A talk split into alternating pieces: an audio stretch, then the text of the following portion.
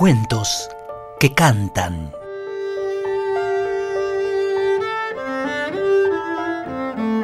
Érase una vez un país muy, muy lejano.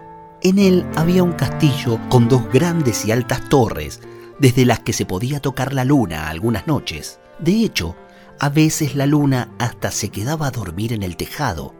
Cerca del castillo había unas preciosas montañas de color azul desde las que todas las mañanas se despertaba el sol. El castillo era de una pequeña princesa. Los papás de la princesa le habían puesto por nombre Alina, porque consideraban que era un nombre muy apropiado para una princesa tan pequeña y bonita como su hija. En sus ratos libres, a la princesa le gustaba pasear por los jardines de su castillo y dibujar en la pizarra que sus papás le habían puesto en su cuarto. Además, leía cinco cuentos todas las tardes. La princesa Alina tenía además un juguete mágico, un teléfono desde el que podía llamar cuando quisiera a su hada madrina. Su hada madrina era tan, tan amiga de la princesa que siempre respondía a su llamada y a veces hasta se desplazaba hasta el castillo en su carroza mágica. Una tarde, Alina ya había paseado varias veces por el jardín, había jugado con todas las flores y saludado a las mariposas que vivían allí. También había pintado y escrito unas cuantas veces en su pizarra y leído no cinco, sino hasta diez cuentos a lo largo de la tarde.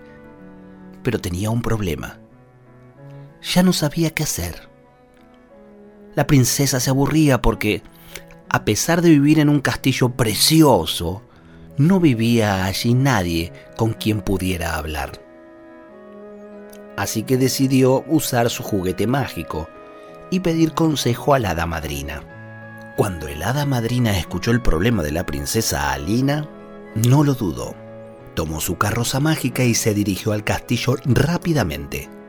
Aquello era un problema que requería una rápida y eficaz solución y no podía resolverse por teléfono. Una vez en la habitación de la princesa le dijo, creo que tengo la solución a tu problema.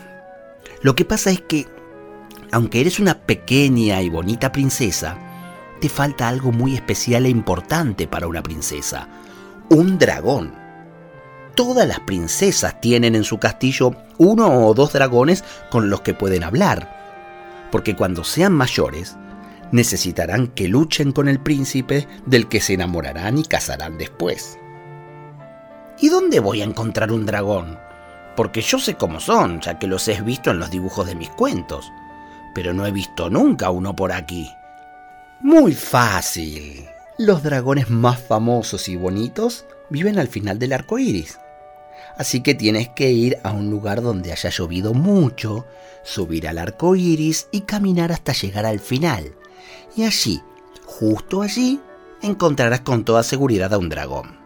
Solo lo tendrás que convencer para que venga a vivir a tu castillo. No te confundas, porque algunos arcoíris tienen al final un caldero de monedas de oro y no un dragón. ¿Y cómo puedo saber si el arcoíris que encuentre es el que tiene un dragón? Ay, nada más sencillo. Los arcoíris con dragones nacen siempre muy cerca de las montañas, porque así, cuando se hace de noche y el arcoíris se apaga, el dragón puede irse a dormir a una cueva. Además, en tu viaje vas a necesitar esta bolsita con unas galletas. A los dragones les encantan las galletas, ¿sabías? El hada madrina se despidió de la princesa Alina con dos besos y subió a su carroza mágica. La princesa no lo pensó mucho más y metiendo la bolsa de galletas y su teléfono mágico en una mochila, se fue a buscar un sitio donde acabara de llover. Como había unas montañas cerca de su castillo, y su hada madrina le había dicho que a los dragones les gustaban sus cuevas, se fue para allá. Qué suerte tuvo en su viaje, porque pronto empezó a llover. No llevaba paraguas porque las princesas no tienen, pero por aquellos lugares había unos árboles que tenían unas enormes hojas. Tomó con cuidado una de ellas y se la puso en la cabeza, de forma que ya no se mojó su bonita cabeza y siguió caminando. No le importó que lloviera mucho, porque así estaba segura de que muy pronto se tropezaría con el arco iris y podría encontrar su dragón. Así fue. Después de un largo rato, la tormenta se convirtió en una lluvia muy fina y para cuando ya había pasado el bosque, detrás del cual se encontraban las montañas, apenas unas gotas perdidas caían sobre los charcos. La princesa estaba muy contenta y muy atenta para poder encontrar su arco iris. No tuvo que esperar mucho, porque los arcoíris más grandes aparecen incluso antes de que deje de llover.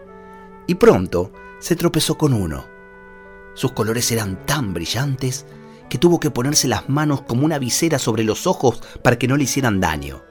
La princesa nunca había subido a un arco iris, así que no sabía si era suave y caliente o por el contrario rugoso y frío. Al principio se acercó muy despacio y lo tocó con un dedo. Y el arco iris se dobló un poquito, pero muy poco, como si fuera de goma. Alina se atrevió a tocarlo con las dos manos antes de poner un pie en él y comprobó que el arco iris no se rompía, sino que se amoldaba a la forma de sus manos. Así es que muy despacito puso primero el pie derecho, luego el izquierdo, y ya estaba sobre el arco iris. En el fondo era como caminar sobre la arena de la playa mojada. A medida que avanzaba, podía comprobar si miraba hacia atrás que las huellas de sus pies se quedaban marcadas sobre los colores que iba pisando. El arco iris era tan alto, tan alto, que cuando estuvo arriba del todo y miró hacia abajo, vio que su castillo era como un puntito a lo lejos. La bajada también fue muy sencilla, porque se sentó en el centro del arco iris y se dejó resbalar como por un tobogán. Muy rápido, muy rápido hasta que. ¡Ta! En vez de tropezar con el suelo bajo sus pies, dio una voltereta y tropezó con la cabeza de un dragón. El dragón apenas movió la cabeza al ver a la princesa. Tal vez es que estaba acostumbrado a ver princesas. Abrió uno de sus enormes ojos, la miró de reojo y bostezó. Alina se acordó que su hada madrina le había dado las galletas y le ofreció una. El dragón abrió el otro ojo, miró de nuevo a la princesa y tomó la galleta con una de sus garras, con mucho cuidado para no romperla. Debía de estar muy buena la galleta porque no dijo nada mientras se la comía muy despacio y después hasta se relamió con la lengua. Mmm, qué buena está esta galleta. Hacía mucho, mucho tiempo que no probaba nada parecido. La vida de los dragones que vivimos en los arcoíris es un poco aburrida, ¿sabes? No solemos recibir visitas y mucho menos visitas que nos traigan cosas para merendar. Ah, pero yo puedo darle más. Todas las que quieras. Tengo muchas en la despensa de mi castillo. Tantas que no me da tiempo a comérmelas todas. Eso suena muy bien. Si tienes un castillo, es que eres una princesa, porque solo las princesas viven en los castillos. Hace mucho tiempo que no visito ninguno, porque eso solo pasa en los cuentos. Y como hay niños a los que ya no les gustan los cuentos, cada vez salgo menos de mi casa. Bueno, este, si tú quieres, em, podrías venir conmigo a mi castillo y, y merendar conmigo todas las galletas que quieras. Aunque claro, sos tan grande que no sé si cabrás en el arco iris para volver hasta mi casa. No, no, no hay problema por eso.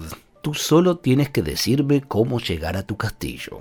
Podrías subirte a mi lomo y llegaríamos volando. Si no tienes miedo, claro. ¿Cómo iba a tener miedo la princesa Alina de un dragón que comía galletas? Así que, ni corta ni perezosa, se subió al lomo del fantástico animal usando su cola como escalera. Al mismo tiempo que se comía una tercera galleta, el dragón emprendió vuelo, usando el arco iris como guía. Con las indicaciones de la princesa, muy pronto llegaron al castillo, donde el dragón aterrizó en el patio central. La princesa Alina le preparó una preciosa habitación cerca de la suya, donde siempre tenía una fuente muy muy grande de galletas para el dragón, con el que desde entonces se dedicaba a pasear por el jardín, pintar en la pizarra de su cuarto y leer muchos cuentos. Cinco ella y cinco él.